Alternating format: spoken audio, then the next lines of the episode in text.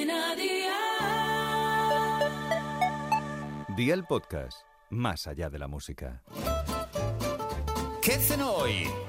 Con Masito. Hola familia, hoy os traigo una receta deliciosa y súper fácil de hacer. Para su elaboración he empleado vino moscatel, pero si no os agrada cambiarlo por vino de madeira o cualquier oloroso que os apetezca. Mira, de madeira como Pinocho. Os aseguro que este gratinado de jamón con vino moscatel os va a sorprender gratamente. Así que ve por la libreta y toma nota de los ingredientes que te doy la receta. Dos lonchas de jamón cocido gruesas de medio o un centímetro de grosor. Medio vaso de vino moscatel o cualquier otro oloroso. 50 gramos de queso rallado que funda bien y 25 gramos de mantequilla o un poquito de aceite de oliva virgen extra. ¿Empezamos con la preparación? Pues venga, ¡al lío!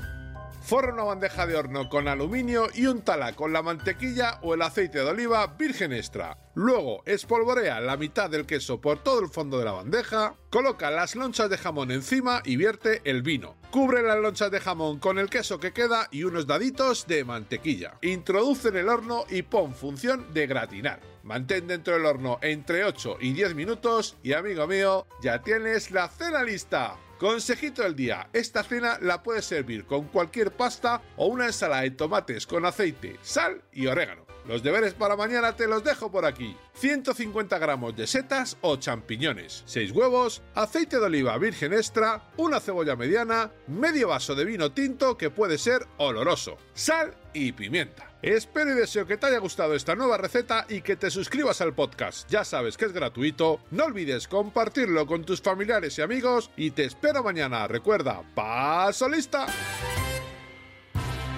Cadena.